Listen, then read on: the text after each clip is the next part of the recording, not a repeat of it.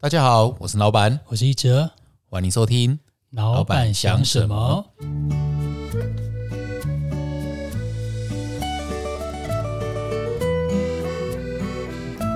上一集啊，我们啊请到了大雄宝殿的老师啊，来为我们解说一下他所做的事情是什么。然后在上一集节目的最后，我们就稍微聊到说，哦，开始有点了解，原来内观中心的女性的成员大概都是男生的三倍多。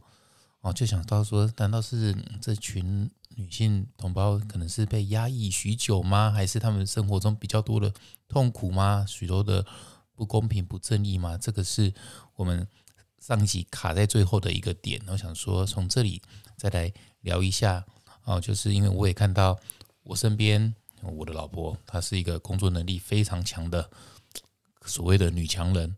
但是他同时间又要做好妈妈的角色，又要做好媳妇的角色，其实一个人分饰多角，在旁边看了也觉得说哇，真的不容易，真的辛苦。所以，所以他呃身上也会有许多的呃病痛毛病这样子。我不知道这个东西是不是也会影响呃这个所谓的心理压力，有影响到生理压力。刚好今天请到大雄老师来帮我们再多解释一些。好，在我的诊间啊，其实。我的印象中，我应该是在北台湾最早提到“压力胖”这三个字的人啊。所以什么是压力胖哦？呃，我常讲，现在的社会里面好像没有一个人没有压力哦。头顶着多少压力，相对有多少的这个阶级背景，对不对？嗯，可是呢，我们我们要产要产生压力之前哦。大部分都是追寻着自己的欲望，或者更严重是追寻他人的欲望。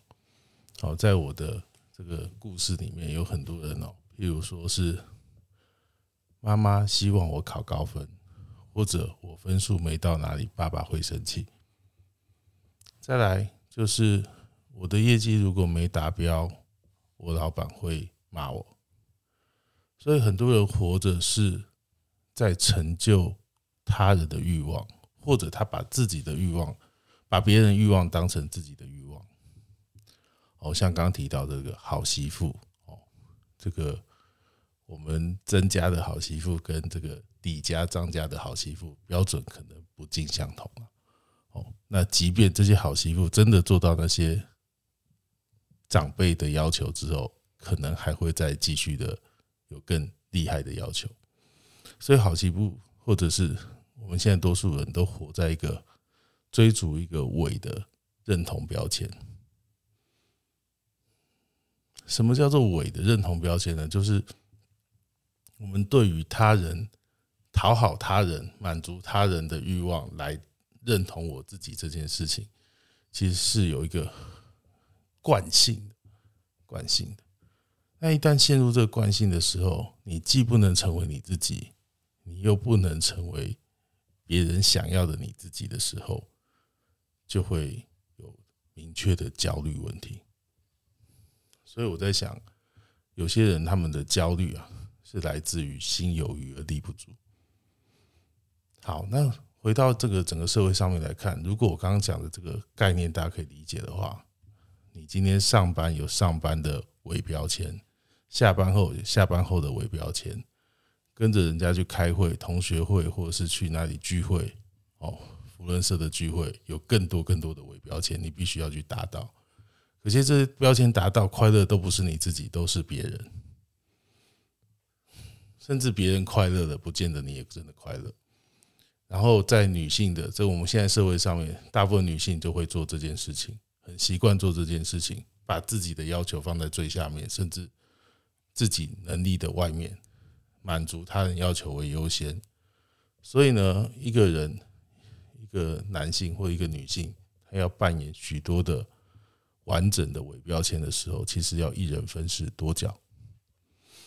所以白天要当当好的秘书，下班要当好妈妈、好太太、好好好好老婆哦，甚至好的雇雇主哦，雇佣的雇主。其实是很困难的。重点是做好这些事情，他以为自己就会快乐，其实没有。他夜深人静坐下来，终于有一个自己的时间的时候，他就只能累到那边刷手机，刷到想睡觉的时候才睡觉。这时候他已经是明天的两三点了，所以他体力不够，因为五六点等下就要起床带处理，又要开始当好妈妈了，对不对？然后再当好好好在上班这些工作，所以呢，这些人永远都没有自己的时间，但是他体力永远是透支的。然后他就会开始变胖，因为内分泌的关系，哦，因为这个心脏血压的关系，会产生许多许多病态，然后他就会一直发发胖，永远瘦不下来。一旦胖起来，又不敢吃，越不敢吃越虚，越虚就越胖，就变成这个问题。这个是一个社会常态性对认同错置的一种心理现象衍生的生理现象。就是这个问题才会困扰到很多很多的现代男性、女性啊，女性居多啦，女性居多，男性会有一个堡垒保护他们。什么样的堡垒啊？这个堡垒哦，很很奇妙。我们的我应该这样讲哦，在座我们都是人夫，对不对？嗯。这个堡垒就是哦，在我们的这个亚洲的文化，多数的文化里面，都会允许男人。在婚后继续当孩子，而让要求女孩在婚后要成为妈妈。啊，对，所以多数的这个社会制造制造出来许多的巨婴啊。哦，然后我看过很多病人，就是呃，太太回家要做好妈妈要做的事情，可是老公回家就把电动打完，洗完澡就睡觉。那衣服袜子什么还是老婆处理。大概就是这个概念。这个是我们社会养成出来的，所以我说男生会有一个堡垒，是一个社会意识形态的堡垒。但是他如果是单身的时候，就要自己处理这些事情；但是结婚以后，就是有一个老婆必须要帮我处理这些事情，因为你没有处理好，我不用念你，就会有人念你，就会有这个状况。哦，这个就是社会常态、社会问题常态出现的这个女性的压力胖大过于男性。这个现象呀，刚刚就算是没有人念你，我猜可能对女性来说，我自己都会在念自己这样子，所以那个压力最终可能还是自己给自己。没错，我其实啊，之前去找老师的时候，我就是我为什么会我没有意识到这件事情，跟我我是第一次听到“压力胖”这个字眼，然后我当时我只是问老师说，因为心理的问题都大概差不多，就是有有有一些清楚的答案。然后我就问老师一句：说我为什么会一直瘦不下来？就是我其实吃也吃的不多，然后呃也没有特别就是觉得呃怎么吃甜食那一些也都没有，但总觉得好像从呃年轻到现在那个体重落差是很大的，然后肩膀就是越来越厚。我一直以为是因为以前喂母奶或者是什么抱小孩呀，导致自己整个就是很虎背熊腰这样子。然后，当我听到这些说，包括刚刚老师讲那一段生活模式，就是到晚上才开始划手机啊，划到自己累得想睡。我其实即即便到现在，我都还是这样子。那一段时间是自己舍不得放掉的，就觉得只有那一刻是属于自己。小孩睡了，先生也睡了，就是只有我自己这样子。那当然后来。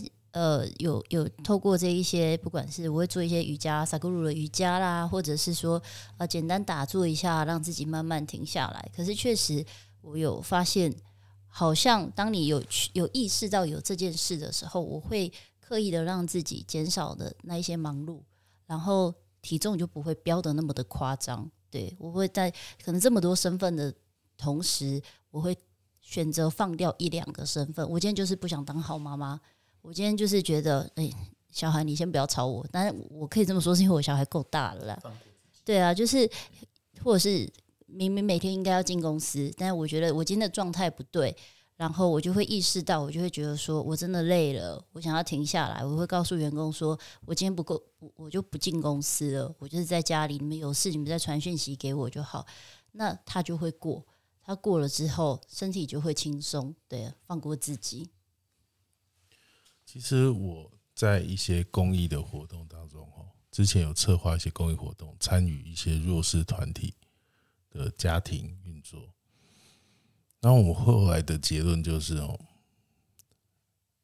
比较懒的妈妈或比较不负责任的父母哦，小孩子通常都蛮令人觉得嗯好孩子。我看过那个国小三年级每天走二十五分钟的山路回家，然后带弟弟妹妹回家，帮弟弟妹妹洗完澡，煮饭给躺在床上的阿公吃。阿妈是智障，阿公身体牺牲躺在床上，然后他做完了还会自己看完书再睡觉。啊，所以这些当然了，妈妈可能就是爸爸可能就坐牢，那妈妈就在外面赚钱，所以可能回家也就是十一二点。所以我只能讲，就是说我在学习一些心理过程、智商的过程里面啊，有些老师就告诉我们，一个家庭啊，一个完真实的家庭，就必须每一个人在该有的位置上做好自己该做的事情。这个家庭就会很融洽。但是家庭如果沟通不良的时候，他没有办法在他该有的位置上做他该做的事情。譬如说，哦，妈，呃，有些女儿会像妈妈，有些爸爸会像儿子。那这个状况下，他失去了该有的位置，这个家庭功能就会偏，整个会偏向，就会有问题，而且他们之间会有距离，沟通上的距离。这个也是压力胖在家庭里面会出现的一个常态，所以不是基因的问题，是家里习惯的问题。我好奇啊，是嗯，刚刚讲的这些啊，因为我们刚刚在闲聊的时候，你有讲到说，这个是这是很多东西是从这个古老社会形态，可能是几百年前呃遗留下来，可是大家却对这个东西却不知道它这个的脉络来源。你可以跟我们。稍微跟听众解释一下这事情吗？好，这个要从我在念这个硕士研究所的时候啊，有一个老师推荐我看这本书哦。那当它是一本论文啊，现在有出版，所以各位可以买得到，叫做《女归成神》哦，女子的女，回归的归，成为的成，神仙的神，女归成神。这本书啊，其实我当初老师推荐给我，目的就是我想要去探讨我的论文里面想要写的是收精这件事情。你可以去看到女性在社会里面母职的苦难。我主要想要研究这个东西，所以这本书是我参考资料之一。这本书里面有写到，什么叫女归成神呢？它有一个很重要的道具叫做神主牌。哦，在许多的家里都会有哦，不一定有宗教的关系。那有些宗教可能不会有，但是还会有相关的这个成百年以上的这个意识形态。也就是说，当女性嫁入男性的家庭里面，她必须要承受许多这个男性劳动义务之余剩余的工作。被动的被逼迫承接，哦，讲逼迫可能有点过分了啊，维持一个家嘛，那男的不呃一个人不做就另外一个人做嘛，所以男生在付出劳动力之余呢，就会所有事情支援的事情哦，辅助的事情都需要由女生来完成。好，那会谈到这件事情，就是早期我们可能可以推到唐宋。那个时期到下到现在哦，在唐前呐，其实还有许多部落是属于母系社会哦，母系社会。那到后来渐渐成为父系社会，原因是因为这些国力强盛的国家必须他们的政治政策就必必须登记每家每户的丁，丁就是指男生，但口是女生，所以有大部分政策都是忌丁不忌口。所以呢，我只要。掌握这个这个区域里面所有的丁，那我就可以去计算出我一年的生产量，哦，这个粮食的生产量，甚至战力，哦，多少多少战力，那我可以成立多少兵部队，那所以这个国家的强盛程度，就是国民生产的能力，就是从丁来计算，但它不计算口。这个东西我常在提到，就是说我们人为了欲望，为了生存而产生欲望。然后，当你具有分配权、分配物资、分配资源的能力的时候，你就相对具有权利跟地位，就阶级。那我当然开始记丁之后，那要完成一个家庭，哦，就是一男一女，哦，一男多女来去完成生产丁这件事的时候，我的家族就会非常强盛，我就更容易靠近分配资源的中心，哦，就当官。所以，在这个阶级制度的概念已经建立下来之后，有没有男生娶很多女女子来生丁这件事就叫理所当然？那女子为家添丁就可添一个丁，就算记功一件。那如果你是大房、二房、三房的小孩都由你照顾，或是你是三房、大房、二房都由你照顾到大。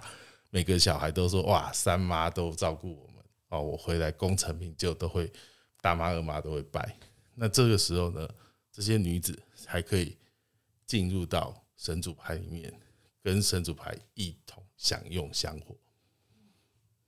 所以呢，后来就有状况：这个家里如果女生，你不能放在家里的神主牌，你要嫁出去到人家家的神主牌里面去。可是你没有帮人家是天丁。哦就没有功了，对不对？结果老公又没有照顾好，或者在外面过世，你就是寡母，这个家就会倒房。所以在这个观念里面，它的跟家族昌盛是有关系的。丁跟家族昌盛是有口去支持他，可是政治上政府只关心丁这件事情，就会造成阶级阶级制度中下的部分会有这个性别对待的差异，性别对待差异。所以你说这个。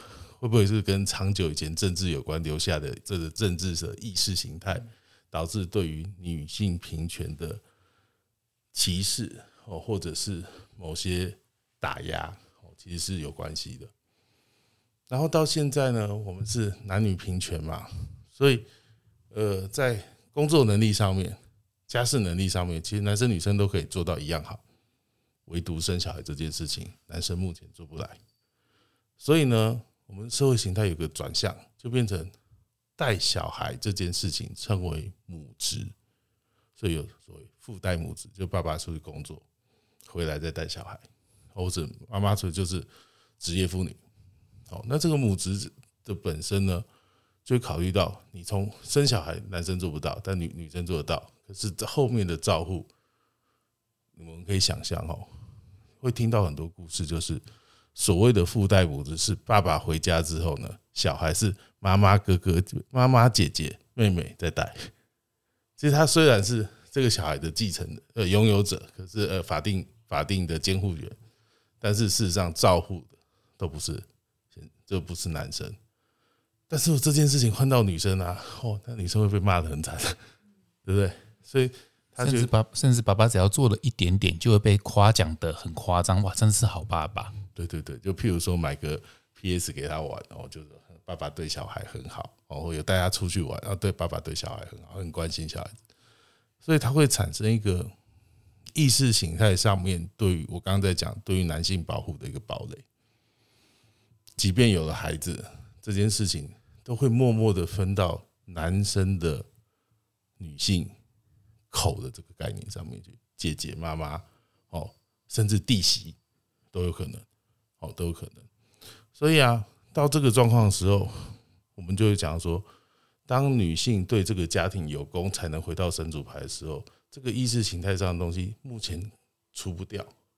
你就算把神主牌，你不拜神主牌，你还是会有这个问题。哦，那但是 现在到女性平权的状态之后，它转职会变成母职了，甚至。有很多父母都是，不有很多小孩都是保姆养大的，渐渐对于父母之间认同就越来越疏远，这会造成我们现在社会上其实很明确的一个问题即将会出现，就是亲子之间的认同其实就只是在一个法定上的关系，它会很像我们现在对于婚姻的概念，夫妻之间认同就跟那张纸有关了，那所以到后期。可能会这个现象会导致人跟人之间的距离会重新安排，就是养育之恩这件事情可能不就归于父母，它可能变变得更复杂。哦，那在这个状况，我们就再往往后再讨论。我们既然讨论到女归成神嘛，我不知道你们有没有注意到哦，嗯，在台湾的宗教文化里面，哦，亚洲的宗教里面，东方的宗教里面，所谓的后期人成神的女神啊，都必须要代替男丁受难。像妈祖，嗯，妈妈祖他是不是因为有有个故事讲说，因为他要去救他哥哥，哦，出神去救他哥哥，就被人家惊惊吓到，所以回不来，或者是他要为了要去救什么，然后就晕身在海里面。哦，妈祖啦，哦，陈靖姑有没有？他要去救，要去斩妖，好斩蛇妖，然后晕身，有没有？然后很多很多的女神啊，其实都有一个这个象征，也就是这个女神都必须为男人或是为了国家设计而死亡才能成神，男人不用哦。哦，譬如说关羽死后追封嘛，岳飞死后追封嘛，哦，许多许多男神都死后追封嘛，那他的死不一定就会跟国家社会有很大的关系。哦，又或者是因为他是追风，所以 是赢家去认定他的，不会是输家认定他的。那像这样的神明的成就神明的概念有没有，就会跟这个女鬼成神其实有同样的概念，同样概念。所以啊，这个既定不忌口的这个意识形态哦，其实很值得我们深入去探讨。我们现代社会文化的现象对于女性权利的压抑跟打压，其实是很有关系。可是，因为它既然成为意识形态，所以当你在执行打压这件事，你会觉得是对的，因为古时候就这样。会不会这个没有神主牌，或者是没有自己的根这件事情，那个 root，它也会造成他不知道自己在哪里，他找不到自己，这个这也是痛苦的来源吗？对啊，就像我刚刚一开始在谈的，他对于他没有对于自我的认同嘛，他的认同来自于他人对于哎、你这样是好媳妇，那所以我既然成为谁家的媳妇，我就该做什么样，生为什么，死为什么，对不对？那这个概念，他不是认同他自己啊，他是需要人家认同他才存在，就会有这样的社会问题。但是你说没有神主牌就这个样子吗？呃，西方文化里面没有明确的神主牌，但是有家族祠堂，家族祠堂哦，但是也都会以男性为主挂在上面。哦，所以一般来讲，你说没有神主牌会不会有这样状况？有可能会有，他的对于两性之间的这个平权的争议就会比较没有那么强烈，打压也不会有那么强烈。但是回到你只要有权力分配跟社会地位的时候，我只要掌握这个点，所以在国外也不见得就是女女权在男女女女生在男性的社呃公职社会里面要去做一些升等事情，也要受到很大考压，然后那个价位不能讲价位，那个配也会有不同程度的影响。哦，那还是跟这个是有关系的。这会让我想到那个 我们上一集讲里长，嗯，说统计上一集我们录跟里长有关的，说台湾的里长几成是男生，呃，五倍，五倍，五五倍就大概是八成左右吧，是男生，然后就两一成多到两成是女生。台湾如果用主流的新闻来看，台湾可能是全球啊，至少亚洲的比较平权的国家之一了。然后你看我们的总统，看我们的立委，可能我猜女性的比例也不少。但是回到很生活面的时候，很多细节的东西，但还真的有些角落是还是差非常多的，而且那个东西是可能更这种东西是不容易被看见，但这个东西我觉得是最难。身为现场唯一的女性，就是其实刚刚老师这一段话跟一哲这一段话，我听了很有感触。这也是为什么我我一直觉得一定要邀请老师来的原因。其实女生啊，就是真的要看到自己。我我其实一点也不反对，也不会觉得说就是讨厌我们的多重身份。像我自己是创业者，我自己是妈妈，我自己是媳妇，我也是女儿，然后我也是我在这些角色里面，我其实并没有把每一个都做得很好。因为我也觉得我没有必要把自己每一件事情都做得很好。我曾经尝试想要把它做得很好，最后是让自己就是搞得自己全身病，又是病，然后好像满足了很多人的期待，但是我我不快乐，对啊。所以当你放掉一些，就是其实也不一定要当女神，就是当你放掉一些你可能没有兴趣的东西，或者是不是一定要去。样样都把它呵护好的、维护好的话，其实你真的可以轻松很多。对啊，那这个轻松会反馈在你的身体里面，这个身体是你的肩膀会更放松，你的体重真的也会下下来，然后你的内在跟你的外在是一致的时候，这个一致是就像我现在跟我娘家的妈妈其实是。我跟我娘家妈妈已经五年，是真的没有见到面，然后也没有讲到话。那但是那那是一块，就是我现在还没有想要让自己运用很大的力气去把它修补起来的，因为我现在身份还是太多了。我先放在旁边一下下，因为我们彼此也都过得很好，也就好了。或许未来某一天，我一定会去做这件事情，但是在那之前，我觉得只要让自己自在就好了。那。慢慢的、慢慢的，一件把的，一件一件，小的小孩子总会长大嘛。大了之后，你的妈妈的身份或许就不用压的那么的重了。对啊，慢慢一件一件来之后，我真的觉得，我现在过着这种比较内外一致之后，很多事情真的是有一种，我常跟 John 在讲说，有一种心想事成的力量。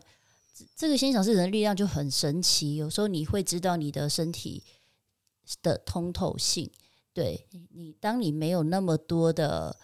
欲望，或者是说那么多的贪爱的时候，你会很喜欢当下的自己，觉得你会有满满的幸福感。这些幸福感会让你的身体就是从这些疼痛里面去解脱掉，然后这些通透就是让你觉得我奇怪，怎么会每天都那么顺呢？顺到就是你你可以讲一下停车场的故事吗？这停车的故事啊，是有一次我跟大雄在聊天的时候，哎，发现他也有同样的呃能力啊，应该说能力，就是我们对一切就是觉得臣服。哎，没有停车场，哎，找找，尤其是最近，就是很多事情发生我们身上，就哎，我们就用乐观的事情去看待它的时候，好事总是会发生在自己身上啊，尤其像是找停车位。你不会去跟人家去抢那个停车位啊，还是就是会很急躁、焦虑去做这件事情的时候，好的位置永远就是会为你准备好啊。当有时候没有出现好的位置的时候，你必须走远一点的时候，你就觉得哦，散步也很好，就是什么都好，什么都 OK。那那你就会发现，用这种心情去看待很多事情的时候，公司上的不顺，哎，可能有些员工走了也好，有些员工呃。那那或者是不是很顺的，你就会去思考说，这个不顺是要给我什么教训，还是这是强迫我改变我的思维，让我用更聪明的方法去做事？我觉得啊，我觉得用这种方法去看待很多事情的时候，突然觉得这个世界什么都很顺。这是这这是我最近的观察，我也想要请老师回馈一下，他是怎么看这件事情？这样，我就是心想事成的力量，一切就是觉得，哎，好像都是。上天宇宙都安排好的，然后一切都是不会大不不一定是大富大贵，可是，一切就是顺顺利利这样子。好，呃，我们在谈这个心想事成的力量哦。我们从在十几年前有一本《秘密》这本书之后，哦，陆续都有人在这个力量上面做文章。其实力量哦，从最远古时期的巫师啊，就在这样使用。我们去考究许多祈雨的这门技术，它的仪式的流程啊，你最后把整个流程看完，就是，嗯，他不是在跟上天讲说，我这里多可怜，哦，多严重，你赶快下雨下来，不然我们会出事情，会灭族，会什么？巫师在做的不是这件事情，巫师就是先做好祭台，把一些敬神的事情做完之后，他就开始感谢神明，我感谢天上，我感谢万物，然后他就开始跳舞，很开心的跳舞。跳舞的目的就是他仿佛就已经雨下下来，很开心了，他已经在雨中了。求雨的仪式是这个样子，哦，从萨满到后来各种宗教里面的求雨仪式，不外乎就是请神或把那些那些具有掌控天地能力请到，跟他们已经共享这场雨，就这样子。所以雨后会有丰收，他就把东西都收过来一起献上去。他在做的就是感谢，感谢什么？感谢我已经经历过这件事情。那他就是在。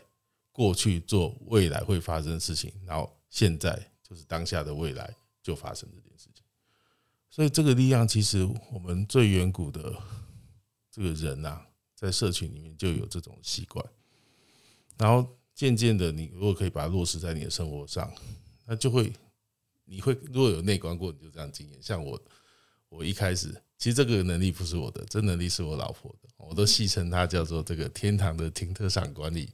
管理仙女哦，因为每次要到我说，哎，赶快找车位。她说哦好，赶快车位给我来一个，那看起来很可爱。可是呢，渐渐我发现到，其实他就真的很认真的在进入一种，我已经停好车，而且等一下我们开开心心在干嘛的一个氛围里面。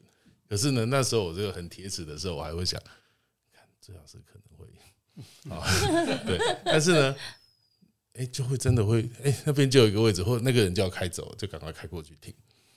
所以呢，当然我老婆在于这方面，她就是真的很讲天真跟单纯，好像太过分了。不能讲天真跟，就是他就是很纯真的去想象这件事情让它发生而已。哦，他的给我的反馈是这样，所以他跟我在学习求证求证这个巫师的过程，其实是一模一样的。这个小小的法术哈，其实如果当你会用的时候，你会发现，其实幸福来的很简单。就是你对于你想要的去期待它，然后你好像就已经享受，想正在享受中，它就会发生。大多数，大多数都会发生。但是如果是一个妄想哦，不可理喻的，就是说，好，我要在这个 在总统府前面有一个停车位，那基本上就很困难，很困难。哦，但是整体上面来讲，你必须要先对于自己认知是完整的，所以你会有那样的想法，你不会越矩。那它就会发生，很容易发生。所以它其实是一种发念，对不对？就是要先对，要练习怎么样先让他发一个正向的念，或者是单纯的念吗？你如果这样讲，心对不对？就会掉入那个冥想，你知道吗？哦，就是发一个念，所以我我向上天许愿，我觉得这样讲法都不够好。哦，我们现在大部分都已经有平均宇宙概念，对不对？对。可是啊。你我们现在的每一刻的未来都这样平行宇宙的任何一个角落前进，取决于你做什么样的选择。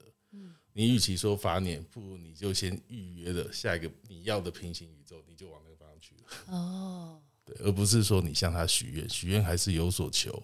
对，其实求这些东西就是从你自己身上过去那个地方，我要去那里，我就会去那里。对，就这样所以我就是，其实，在那个平行宇宙里面，我已经幻想我自己已经停好车，然后我准备要去参加这个。对，最重要根本就不是停车，就是我去参加舞台剧，好开心，尤其车子停的超好。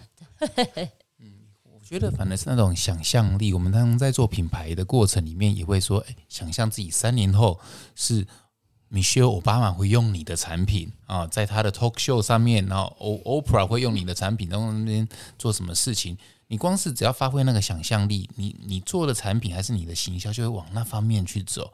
我都还记得十年前我们刚承接这品牌，在做这品牌的时候，就想象说有一天如果它可以上架到法国的贵妇百货的话，该会是有多好？诶，结果念往那边去走，就真的给我们达到了。那时候觉得是不可思议的事情，可是就真的做到了。所以承接上上上级说。如果我当里长的话，我把后面的水沟大沟顶打开的话，哇，那个风景会有多好！我只要那个念往那边去走，然后用一个所谓的感恩的心哦，觉得哇，现在事物很美好。如果那个风景会是有很多鱼啊、白鹭鸶啊进入那边，把那边的呃脏的河流给去除干净的话，这并不是很夸张、不可实现的妄想。我可以说那个是一个，你先以终为始，成为你想要的那个样子，但是你还是需要抱着一个无所求的那个状态，需要这样子吗？其实有时候我会我还蛮喜欢这个量子力学里面玻璃二象性的谈谈法。当你有意识去探查的时候，它就会展现给你看。这就蛮接近我们刚刚在谈的。我向未来不能讲许愿，我很清楚我要去到哪个未来，我已经预约好了。那，你只有你自己有决定权，要不要让它发生而已。就这个概念。这个让我想到有一次我跟九把刀在在约谈在谈的时候，他就很有把握说，我以后就是一个最厉害的作家，我会导出一个很棒的电影。明明他都没有导，看那时候还没有导到，可是就是那个信念，那个不知道哪里来的强大自信，然后就都死他。那当然他能力也真的很强，可是就是那个那个自信，就到最后真的长成他要的那个模样。我觉得好像人是不是天生有这个所谓的神性啊？这个神的。灵性可以做成这个事事情，只要你有那个相信自己。如果我们要我要对这个问题做一个回应的时候，我会这样子说：，就是我们遍布在宇宙中的每一个小位置，我们会不知道自己的重要性。如果所有人对这个重要性都不理解的时候，那这个就有。自由意志来去行动，产生自由该有的安排。但是里面有几个对自己是了解的，同时我愿意参加这场游戏。注意差别，我刚刚讲不知道人，就他根本不知道自己在游戏当中，可是有些人知道我在游戏当中，而且我愿意参加这个游戏，你就占领了主动权，就这概念。对，但是多数人在我们的教育之下，还是不愿意去。相信这件事情，那就会给其他愿意相信很多机会。所以等于就是这个枷锁其实是自己给的，对不对？没错，没错。也不能说枷锁，啊幸福也是自己给的。回到刚刚讲脊椎的松动，上一期讲脊椎的松动，五脏六腑的这个阴的这个东西是看不到的，像仿佛如果身体松了，让自己在轻松的状态。身体比较没有那么的不舒服的状态，好像甚至生命的事事事物可以用比较不那么费力去过日子的话，这个心想事成的力量或者生命会过比较顺一点，好像是真的是可行的哈。我自己是有慢慢找到找到这个状态了。我常在我的诊间里面跟病人讲，就是我们聊到最后，他说：“好，我会努力的。”等等等等等一下，不要努力，拜托你。轻轻松松的就好，这种事情不需要努力，因为太努力了，你会掉到那个漩涡里面去，出不来。你就不能很松的到你想要去的地方。所以，我我在经过训练之后，我就会觉得还蛮感谢过前过的每一天。我这一天过得很开心，我就很感谢。但是我这一天如果过得很不顺利，那我觉得也是感谢，因为感谢他给我这些遭遇，让我呃，譬如说像。我常常跟我的学生讲：“你做这一行，哦，老师，我要教你的，不好意思，不是赚钱的方法。但是呢，我会教你很多技术。但是呢，一旦你被认可，或是你下的那个愿望之后啊，你就会被老天爷编编列进去。即将要痛起来的事情，你很快就会先体验到。然后，但是呢，我这样讲之后，我有个朋友就跟我说：这样很好啊。”当你解救了你自己，知道方法以后，你就成为这个世界的解药。哦，那我们就觉得这句话很棒。那以后我就要开始学会跟他们讲这句话，再加这句话，给我学生鼓励。哦，当我们所谓的成功对我来讲也不重要。如果我能够成为这个世界的解药的时候，那也许是我最想要做到的事情。像我们 我们在做引导的时候啊，嗯，常常会需要带人家去讨论未来。愿景或真的想要的发生的未来，因为谈现在的改变其实是不容易的。但是如果我们先去未来看，再回来看到一个我们想要共同想要的愿景之后，再回来看我们这中间可以做什么调整，会容易很多。那我们在在讨论愿景的时候，往往有一个呃东西，我觉得跟刚刚讲的很接近，就是。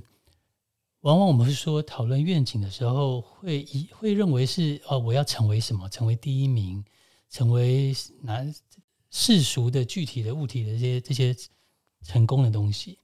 不过，对我们来说，在讨论愿景的时候，最重要的是你要去感受一下，在那个状态，当你达到那个东西的时候，你的状态是什么？其实我们要的是那个状态，在那个状态下再回来看我们现在遇到的困境，可能男男女平权的问题，或者是可能任何的挑战，你会有更多的打开，或者是你会有更好的一种品质去或空间去看看你你你目前很多的困境。对，所以我只是提，我只是想到说，嗯、说下那个愿望，就是或讨论那个愿景，常常会或者说那种秘密，会有时候会让人家误以为是我想要什么就会得到什么。我猜有一个有另一个角度，应该是你去感受一下，当你真的成为你想要那个状态的时候，那个你此刻就已经存在了。所以我这在这个地方在回应上一集小拉问我的问题。也许我的回答会是我希望成为世界上的一个解药，就我的经验可以成为帮助他人的解药。至于他会是什么名相，可能现在还没有发现，等到发现了，我就会是那个名相。但是在那之前，我知道我自己在做什么就可以了。好，我这边啊有一个突然想到一句话，想跟大家分享的。之前在书上读到一个，就是说大家会对恐惧这个东西持很负面的一种态度。好，那那其实恐惧啊，他说这这来自西方哲学，他说这个 fear 这个事情啊，其实是让你有点像是你预测到未来，如果不做改变的话，你接下来你的公司将会倒闭，你必须得做些改变。所以它有点像是说，你已经看到未来，如果继续这样的话，其实已经往下坡。所以这个恐惧是让你还有足够的时间做出改变之前，你先恐惧到了，你先预测未来了，所以你还没有真正发生之前，你已经在做改变了。所以其实恐惧，只要你用不同的角度去看待它的话，它其实也是一个礼物。啊，这个这是针对今天讲到很多所谓的未来学，还是去平行宇宙，所以我刚刚突然很有感触的说，大家也不要去讨厌恐惧，就是也就像你也不要去讨厌你身上的病痛，那些都是一些讯息。嗯我们很多病人啊，会害怕当下恐惧。比如我前几个礼拜写的一篇故事里面，有一个小女生，她很坚强哦，因为她的父母，没有时间照顾她，所以她能够给父母的都是要好的回馈，那是她自己认知的啦。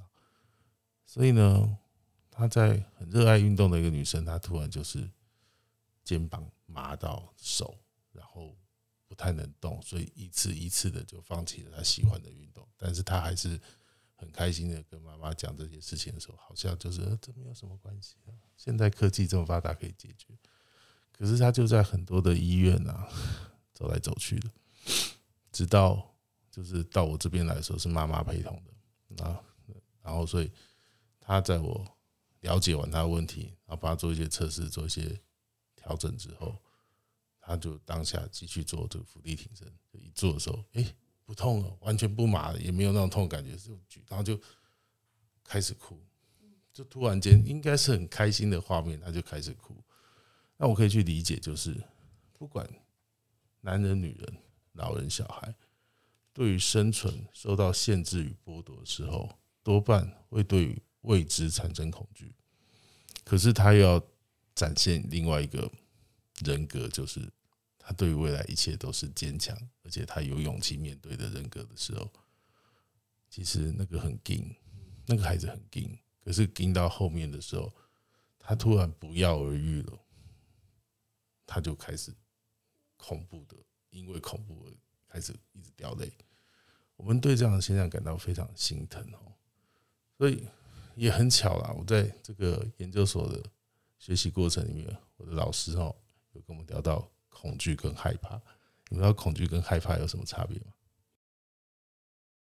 不知道。害怕是这个样子哦，你知道将会发生什么事，可是你没办法改变，那叫害怕。恐惧是你不知道发生什么事，而且你不知道怎么去面对，那叫恐惧。对，所以我刚刚讲那个小孩子是恐惧，哦，同时害怕。那他害怕是自己的害怕，他的经验里面没遇过这种事情，所以在网络上查到资料，他很害怕。但是他原本的根据来自于恐惧，因为他不知道发生什么事情，为什么会这个样子。所以当他的这个情绪一旦突然被释放掉了，他终于不用再坚强的撑下去，在妈妈面前表现很坚强的样子的时候，他就整个崩溃了。那我们很心疼啦，因为最后我就告诉他，你要当的不是你妈妈想要你的你，或者是谁想要的你，你要学会的是当你自己。他妈妈也在旁边，是很认可这句话。哦，但是我们的还是回到我们的国家，我们的教育里面在讲的都是同样的事情，所以你会成为什么就代表成功。那这样的状况其实还蛮可怕的。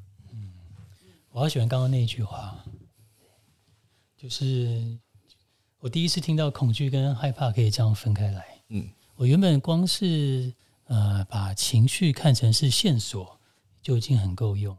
那刚刚说把那个恐惧跟害怕分开，一个是已知会发生的，跟未知会发生的。那我会觉得分得更细，而且老实说，我会觉得这东西每天可能或多或少都会有。那所以对我来说，我的一个提醒就是，可能就每天会问自己吧，有什么东西是已经知道会害怕的，有吗？有的话，可能是什么，以及不知道，那但同时会害害怕的。所以我我的论文里面要探讨的就是恐惧跟害怕这件事情，不是只有成人才有，幼儿也会有。那为什么收精会对幼儿有有帮助？然后，其实我可以先讲我的结论啦，就是婴幼儿没有办法用语言，也无法无法了解语言的婴幼儿的恐惧跟害怕来自于母亲，或是进而父亲，一定是先从母亲，因为他在胎里十个月，他那个情绪跟音声音他是很习惯的，但是一旦母亲陷入恐惧跟害怕的时候，孩子就自然会掉到恐惧跟害怕。所以收精很奇妙哦，你若拿着衣服去收精带回去，效果不见得好。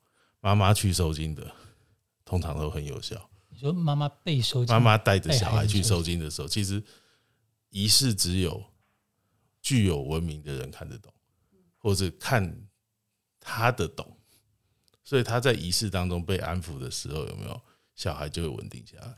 哦，所以其实是妈妈被收紧了。对，其实是妈妈被收精应该，一起出现了。难怪我特喜欢去收金。但是你要去想象，现在妇女多可怜，她既要害怕，害怕已经知道但不知道会不会发生的，跟恐惧不知道会不会发生，但是有可能会发生的。对于孩子来讲，这就常常就是父母心惊胆跳的礼物。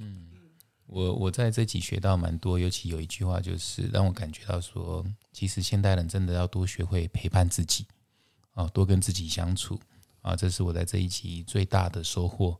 你才能够区别自己的恐惧跟害怕在哪里，以及也不要去抗拒身体上的疼痛这件事情。对，也要试着去直视你的恐惧跟害怕。那我在这一集最大的收获，应该是说我一直都在老师身上有很大的收获。那我会想给大家的建议就是，与其一直在那边看四楼的天堂，就直接去体验一下七楼的大熊，真的快很多。那我们节目今天到这里为止，非常谢谢大熊老师，我是老板，我是一哲，我是大熊老师，谢谢大家，我们下次见，拜拜拜。拜。请继续给我们五星评论哦，这样我们的排名可以排到更前面，给更多人听到，以及透过留言来跟我们持续的对话。这对我们会有很大的帮助。谢谢你们，我们下周见，拜拜。